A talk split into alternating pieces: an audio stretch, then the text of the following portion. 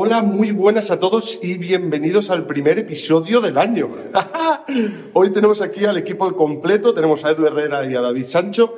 Hemos venido a las oficinas de Spotify que nos las han dejado, que quede claro que no tenemos ni sponsors, ni, ni nos patrocinan, ni nada. Nos han dejado estar aquí.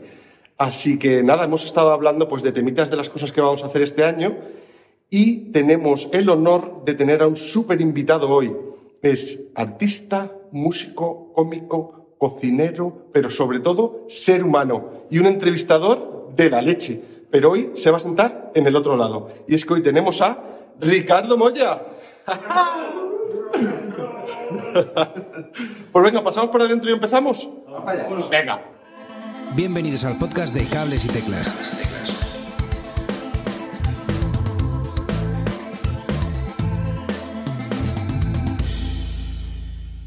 Muy buenas a todos y bienvenidos a un nuevo episodio de Cables y Teclas. Estamos aquí hoy en las oficinas de Spotify que nos han dejado este sitio maravilloso y estamos con Ricardo Moya. ¿Qué tal, hombre? ¿Qué tal? bro? Aquí estamos en postura Jesús Gil, que me gusta mucho. ¿Sí? Está, sí. Pues mira, podríamos haber cogido la sala de la piscina y ya lo hacíamos Joder, 100%. haberlo Pero pensado, tío. Hemos buscado más por, por el sonido. Tenemos aquí a David Sancho también. ¿Qué tal, amigo? ¿Qué tal, Edu? ¿Cómo estás? Pues bien, bien, bien, muy contentos. Pues eh, hoy queríamos hablar con, con Ricardo porque está presentando nuevos temas y es que ahora, ahora profundizaremos, profundizaremos un poquito más. Y, y ¿te parece, David, si le preguntas tú por la primera parte, hablamos un poquillo de su música? Fenomenal. Vamos allá. Ok. Qué, qué placer tenerte, Ricardo. A este lado de la carretera, normalmente yo te sigo al otro lado porque soy un gran seguidor tuyo y como tú sueles preguntar en tus entrevistas, ¿cuáles son tus orígenes? ¿Cuál es el primer Ricardo Moya que tú recuerdas? Eh, pues esto, mira, justamente ahora me he reencontrado mucho con esto, con estos orígenes, porque todos estos temas que estamos haciendo y el disco en el que vendrán juntos, eh, que se llama La carne en pijama, es, viene con un libro que he tenido que escribir de Qué 10 bueno. capítulos que habla de toda mi historia como músico, desde el principio, desde, pues eso, desde el primer... el libro empieza con este primer chaval, que es un chaval de 6 años, que va llevando cervezas desde la barra de un bar hasta la mesa de- del bar de mis padres, que era un, un bar que se llamaba El Trop, en. Burjasot, eh, Valencia y era un bar de donde ponían música rock, básicamente. Y había Ujú. muchos heavies, muchos punkies y gente así de. Y yo era esto, pues un, un niño que cuando ya no estaba en el, cuando no estaba en el cole, estaba en el bar porque sus padres estaban en el bar echando, echando una mano, bueno, pues eso, niño, lleva esto, Claro. ahí, y ya está. Eh, y este creo que es mis primeros, mis, mis primeros recuerdos con, con la con la música. Qué este está rodeado de rock que ni siquiera era música que yo, que yo valorara, era Ajá. eso que estaba ahí de fondo. Eh, lo que yo primero empecé a escuchar porque me gustaba era eh, Juan el Golosina de, ay, de Antonio Flores. Antonio Flores. Esta era como la primera canción que era mi canción que a mí me gustaba y la pedía. El resto del tiempo era rock que sonaba por ahí. Para mí eso era la música de mis padres. Cuidado que a mí me gusta mucho ese tema. Hombre, el Juan el Golosina. Camina por la vida, trabaja en cabaret. Sí, sí, sí. Es un hombre líder y la gente ya le quiere tal y Sí, como es. Esto es así. Muy bien. Y una vez un poco ya más mayor, me imagino ya en adolescencia, Sí. ¿qué, qué- porque yo he escuchado tu, los cuatro temas que tienes colgados en Spotify Sí. y no me, ha- no me quiero aventurar a, a decir a qué, a qué me recuerdan a mí en lo musical, Vale. pero me gustaría Bueno, ahora saber... vas a tener que decir. ¿Eh? Ahora me lo vas a decir. Ahora te lo digo, pero me gustaría preguntarte cuáles son tus como tus, tus primeras influencias en pues en, en esa edad en la que yo creo que para nosotros es como músicos como que tenemos una captación más especial, ¿no? Cuando a partir de los 13 hasta los 20 como que tenemos ahí cierta cierta querencia por, por la música, ¿no? ¿A ti qué es lo que cuál es el disco que te cambió la vida o los artistas que decían- o el concierto que dijiste, Dios mío, qué maravilla o Yo, yo hay un punto de inflexión, claro, que también, eh, claro, es que eh, ahora me sale mal decir, también lo digo en el libro, bueno, es que estás hablando de mi vida y en mi libro, pues Claro, hablando de claro. lo mismo, tienes- obviemos que casi todo lo que te voy a decir está también en el libro este.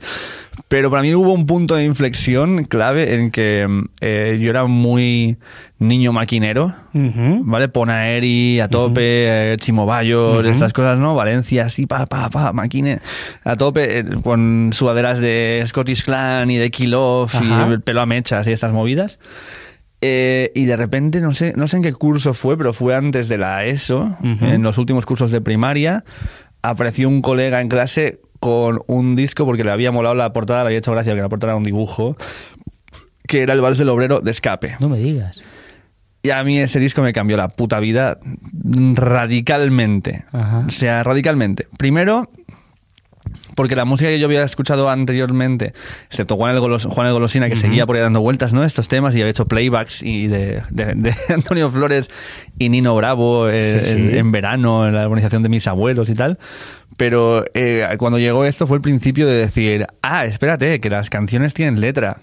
Que aquí se pueden decir cosas. Y aquí no solamente eso, sino que pueden ser divertidas. Sí. Una canción puede ser divertida. No tiene solamente que ser una canción y, y tener emociones y eh, ponerte triste o ponerte. No, no, puedes cagarte de risa y hacer chistes dentro de la Sí. métrica eh, escrita. Fue- y eso para mí fue la revelación. O sea, aparte que en la adolescencia encontrar un grupo como Escape, pues es la hostia porque te da herramientas para cagarte en todo, rebelarte contra todo, eh, y todo está mal de golpe, el capitalismo es un monstruo extremo al que hay que derribar y eh, los, eh, los banqueros son la mierda y, el, y los toros, pues joder, los toreros son unos asesinos y de repente como tienes un montón de, un pack ideológico de respuestas rápidas ante cualquier preocupación que un adolescente pueda tener, maravilla. Entonces ahí se empezaron a sumar boicot, reincidentes, Claro. pa, pa, pa, y llegó como, entré ahí dentro del rock, protesta, de, una forma muy bestia.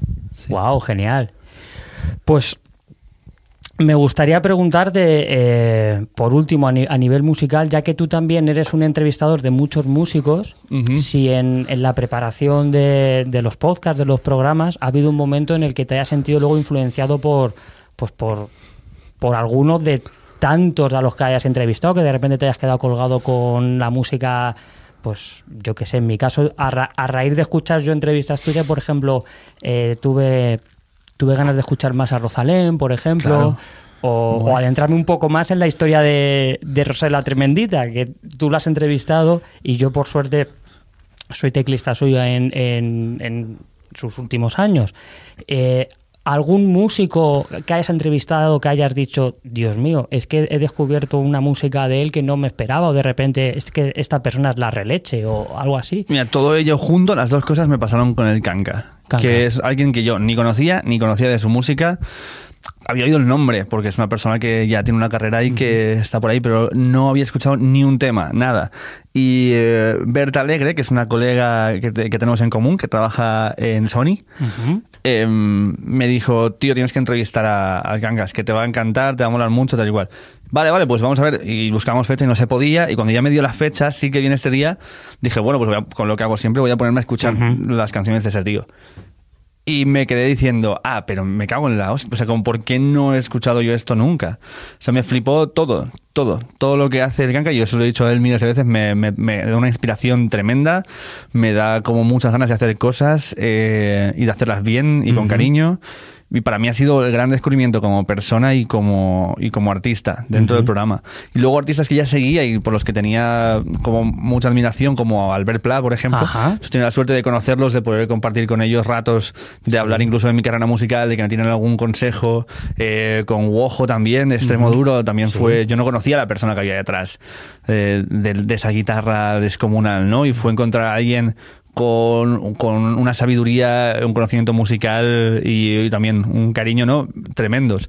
Entonces sí, joder, para mí ha sido un regalo este, este programa por poder conocer a tanta peña dentro del mundo de la música porque porque me ha dado momentos muy guays y me los va a seguir dando. Y luego, otro, el último descubrimiento para mí ha sido Pablo López, Ujú. que yo había escuchado cosas de él, pues eso, ¿no? Es un tío muy Sí. conocido y el patio y todo esto. Pero, tío, de repente, si se lo dije en la entrevista, hay una canción que se llama Viva, con la última es con B, Ujú. que está en el disco que se llama Unicornio, y escuchando toda la discografía caí en ese tema y dije, ah, pero ¿qué has hecho aquí, hijo de puta? O sea, que se marca el pavo, se lo dije, un porcelain de, de Led Zeppelin ahí, y como se hace un hard rock que te cagas, unas escalas árabes, o sea, me dejó como roto y el hecho de decir, ¿sabes? Este pavo que igual yo lo podía tener eh, con el estereotipo de este es el pavo que de la tele, y como es de la tele ya la música que hace, yo Claro. tengo que entender. Y Claro. luego dices, no cojones, hay gente con muchísimo talento, que la vida te lleva por diferentes lugares y que muchas veces denostamos desde el punto de vista del, del músico o de la cultura que vamos más de alternativos, porque consideras que si está en un punto mediático alto ya es porque se ha vendido y no es tanto su calidad, sino su personaje. Y no, joder, es un talentosísimo eh, y, y mola darte cuenta de estas cosas y romper tus prejuicios, ¿no? Eso sobre todo. Qué bueno. Para finalizar mi sección más orientado hacia lo, lo estrictamente musical, me gustaría saber cuáles han sido tus, tus nociones o cómo has aprendido a tocar guitarra, eh, de dónde viene ese descubrimiento musical, o si ha habido una enseñanza arreglada o, o más callejera. Cuéntame. Pues en- la primera vez que empecé a tocar la guitarra es porque me encuentro una guitarra hecha polvo en casa de mis abuelos y yo estaba hasta las narices de tocar la flauta dulce en clase de música. No soportaba esa mierda. Normal. Es como... eh, eh, ¿eh? Flauta mal. Es que es esto, ¿no? Es, es como, no sé, eh, me parece, la- es, una, es un hijo bastardo de la gaita y la gaita ya ni siquiera suena bien, o sea, como que ima- imagínate, ¿no? La, la flauta dulce. Ahora aquí toda Escocia en contra nuestro. Eh, pues me, me pillé esa guitarra, se la llevé al profesor de música y le dije, oye, yo en lugar de la flauta mm, quiero tocar esto. Y dijo, wow, una persona a la que le interesa mi asignatura, por favor, vamos a prestar atención a este chaval. Claro. Y me enseñó lo básico para tocar encima de las canciones. Y entonces, claro, hubo más compañeros de mi clase que viendo la movida dijeron, ah, pues yo también quiero. Y el tío dijo, vale, yo no tengo tiempo para estar enseñándoos aquí a todo el mundo, a unos la flauta y a otros. Entonces vamos a Claro. hacer clase de música normal para todo el mundo y a la hora de comer, quitaros vosotros una hora de la hora de comer, yo me quito una hora y os enseño a tocar la Qué guitarra. bueno. Y el señor Salvador Tarín, además, imagínate, profesor de música que se apellida Tarín. Tarín. O sea, maravilla. El profesor Salvador Tarín nos enseñó a tocar la guitarra con canciones de misa, porque yo iba a un colegio concertado. Eh, y a partir de ahí luego le, le empezamos a decir, oye, pero enséñame más cosas. Ujú. Y nos enseñó pues la flaca, las cosas así. Bueno. Y luego llegó un momento en que dijo, chicos, yo no os puedo enseñaros más cosas porque eh, pillaros un profesor, ¿sabes? O sea, Claro. ya está, aquí con lo básico tenéis. Y a partir de ahí pues me, tengo la suerte que me he juntado mucho con músicos toda la vida y eh, con músicos eh, muy cabrones, muy exigentes, que tú, cuando tú veías que estás haciéndolo bien te decían, es una mierda, tienes que estudiar más. Joder, Oh. y te, te ponías ahí a... Y sí, sí, pero ahí empezó, la movida empezó en, en el cole. Qué bien, Ricardo. Bueno, muchas gracias. Te dejo ahora con nuestro compañero Edu. Vale, perfecto. Gracias a ti. Eh, Hola, Edu. ¿Qué tal? Bien, voy a rellenar esto. Tú sigue hablando, no Sí, te sí. Eh, antes hablabas de que, mm, de que estos cuatro temas que hemos podido escuchar hasta ahora eran parte de un disco más largo y, y lo que va a ser un libro. Sí. ¿Cuándo podemos escuchar el resto y cuándo podemos leer? A ver, eh, de los cuatro temas que hay en Spotify, dos son como ya maquetas antiguas, eh, que son el de Abuelita, que tiene su videoclip y tal, que me gusta mucho ese videoclip. Y eh, otro creo que es era, eh, Ritual, que son temas que tengo, pues eso, que se quedaron en, en la fase maqueta, no digamos. Otros que ya tenía por ahí que había intentado empezar a mover, pero los quité rápido, son eh, pues Aparcamiento, que, que ha salido ya, Estoy Fatal, y ahora saldrá otro que se llama Cállate Ya, que es el tercer single. Eh, este va a estar ya el 20 de enero, me parece.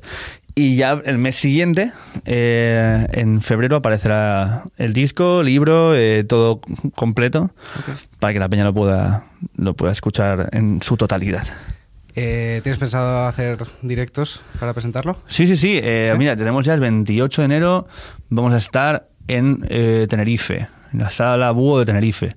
Luego vamos a estar en, en el festival em, Zaragoza Comedy Festival, ahora a finales Vale, de sí. febrero también.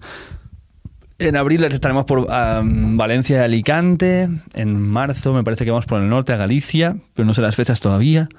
Eh, ya el año que, bueno, a finales de año que estamos empezando, vamos por Bilbao y de camino iremos buscando más sitios para tocar, pero además es que tenemos que compaginar los conciertos con las presentaciones del libro, que también tendrán un poco de conciertillo, pero que serán más en bibliotecas, en un formato más hablar del texto del libro, etcétera. Y pues eso, con todo eso iremos haciendo un pequeño tour eh, por España eh, a ver qué se a ver qué se cuece. Qué guay, qué guay. Sí, tío. Joder, pues ganas, ganas de escuchar el, el resto. Eh, y yo te quería preguntar un poquillo también por tu, por tu carrera podcastil. Eh, Claro. El sentido de la birra, antes hablábamos, eh, un ratillo antes de empezar, hablábamos de que, de que empezamos a la vez un poco los Sí, sí, sí. proyectos hace cuatro años. Y en cuatro años eh, habéis crecido un mogollón, eh, os conoce muchísima gente. De hecho, me flipa escuchar a gente como Andreu Buenafuente, que, que lleva en los medios una vida entera hablando maravillas de vuestro de vuestro A mí también, no sé, me podcast, flipa igual no, o más. y Y, y, joder, y lo bueno, o sea, lo flipante de todo esto es que ha llegado el podcast a, a mucha gente que no sabía lo que era el podcast, o por lo menos así lo veo yo. Hay mucha gente que, que de hecho ni sabe lo que es un podcast, pero que conoce el sentido de la birra. Digo, "Ah, pues ahí lo tienes, eso es. Claro, eso es, sí. Eso es. ¿Y cuál es la clave para, para llegar a esto? Pues la verdad que no tengo ni idea. Nosotros lo que sí que teníamos muy claro desde el principio es que eh, queríamos hacer algo audiovisual. Eh, era un momento además, eh, pues esto, ¿no? Verano 2018, en que había ya podcasts, ¿no? Pero no había un movimiento de público de podcasts. O sea, me parece que todavía no estaba. Claro, ¿no? Tú estás asintiendo, como imagino que estás de acuerdo, o tienes un tic rarísimo. 2017 fue un poco el inicio. Claro, empezaron a salir los primeros despuntes. Claro, pero yo llevaba a lo mejor ya tres o cuatro años siguiendo a los podcasts de Estados Unidos, porque ahí empezó la movida 2010, 2011, eh, incluso más entrado 2012 empezaba como a crecer más, más la movida, ¿no?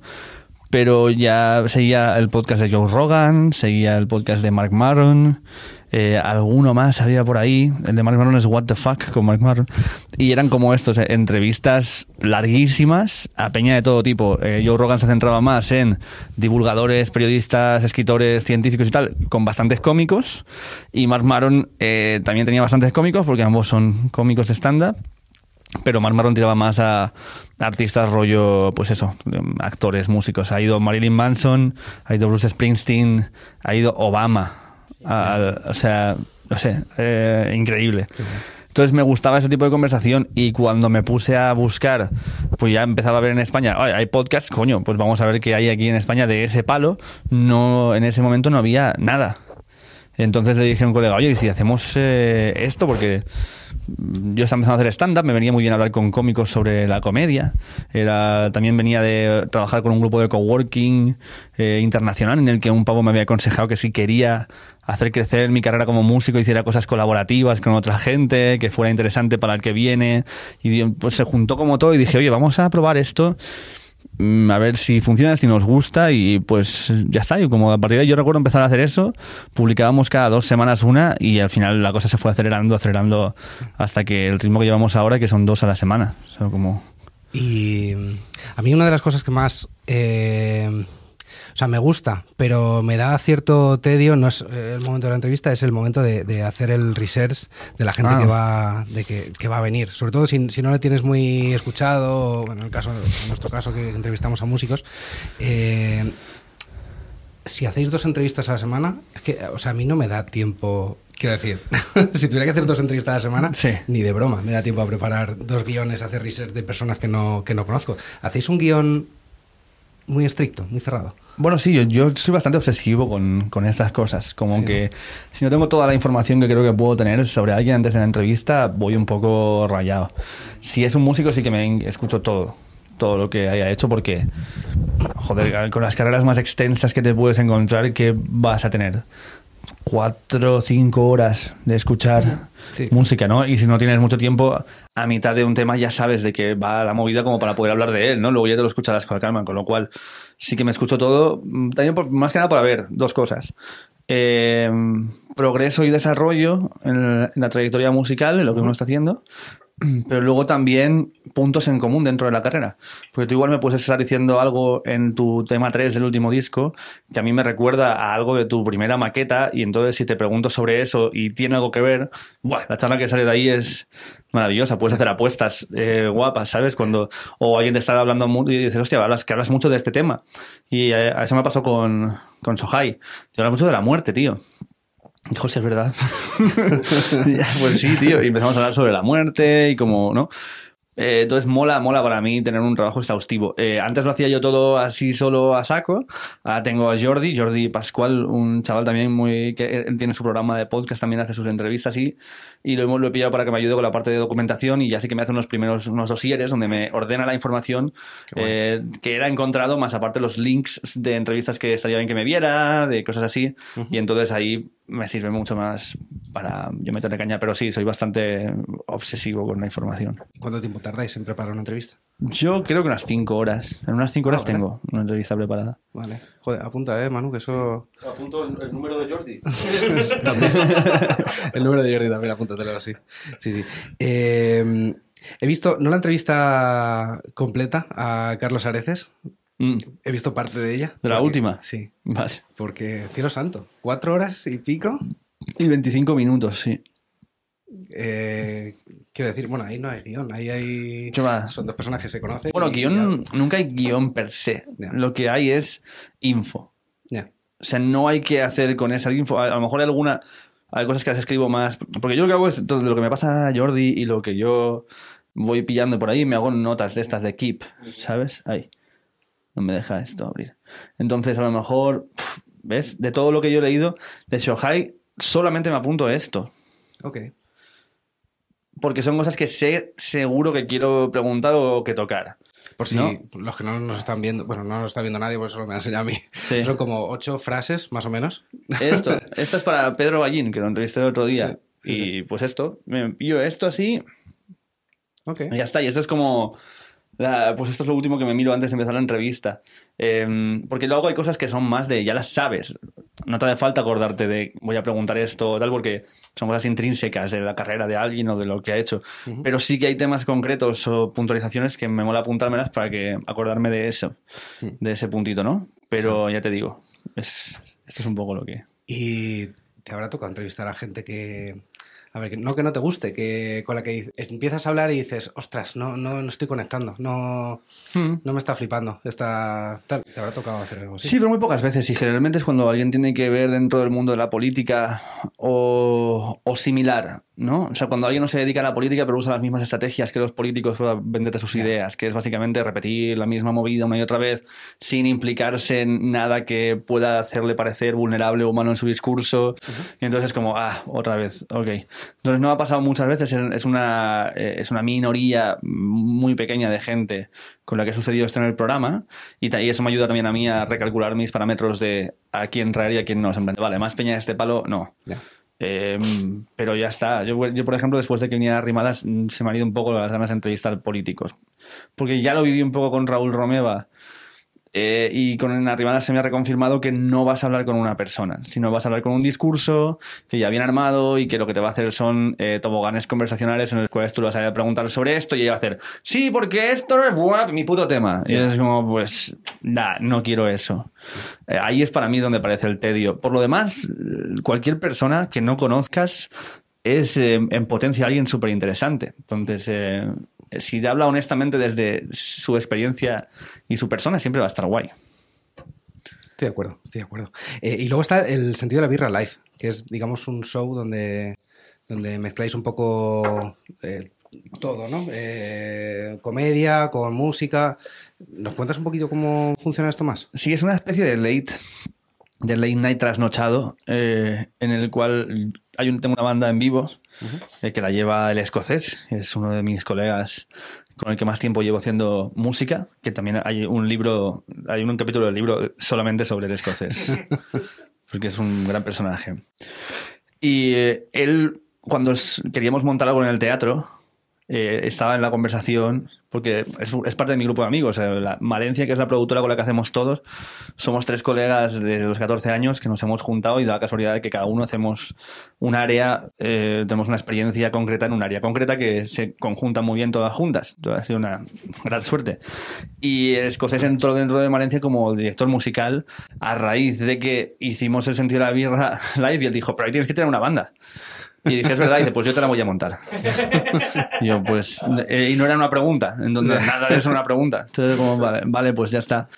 Eh, entonces, a partir de, a partir de ahí, de que montamos, eh, de que montamos la banda y tal, va, pues yo hago canciones en directo mías, pero también hago una canción con el invitado que viene. Y entonces viene siempre alguien que es sorpresa, no se sabe quién va a venir. Eh, la- las primeras que hemos hecho, que saldrán ahora en vídeo, eh, porque las hemos grabado para subirlas en Podium en exclusiva. Eh, pues vino el Canca, por ejemplo, en la primera, con Inés Hernán. Siempre viene alguien de música y alguien de comedia, ¿no? O de comunicación.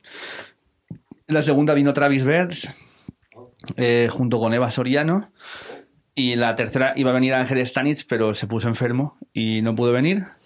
Eh, pero- y vino JJ Vaquero y nos hicimos el, el programa entero, JJ Vaquero y yo hablando en el sofá bebiendo birras, básicamente.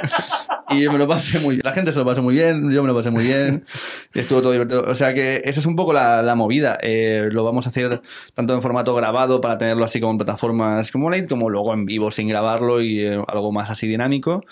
Pero ha sido para mí también el germen de que empezáramos a grabar el disco porque a raíz de tener una banda que se aprende dos temas tuyos o tres o cuatro para tocar en cada show un tema diferente y va rodando la banda, cuando acabamos dijimos, oye, vamos a un estudio a grabar estos dos temas ya bueno. y vemos. Y a raíz de grabar estos dos temas, mis colegas de, de Valencia, Marc y Martín, eh, dijeron, eh, vamos a producir tu disco, tío, vamos a montar... Valencia ahora es un sello también, ala. Vale.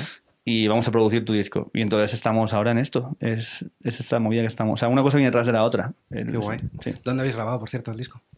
Pues en, Bar- en Barcelona, en Valencia y en Madrid creo que todavía no.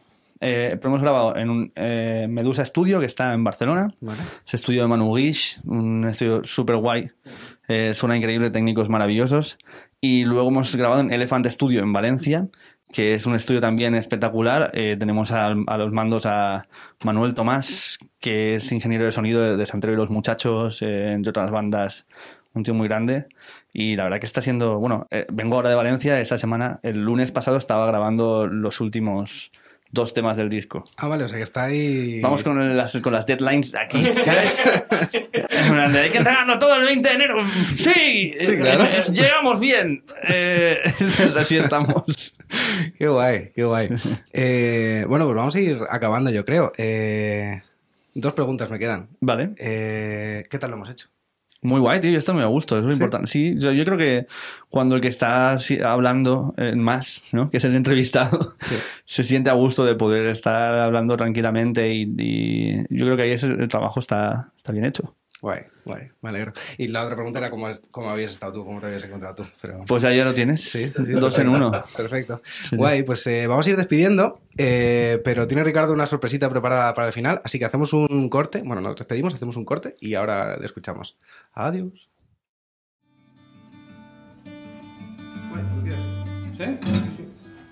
Vamos, este es uno de los dos singles que han salido ya. Se llama Estoy Fatal.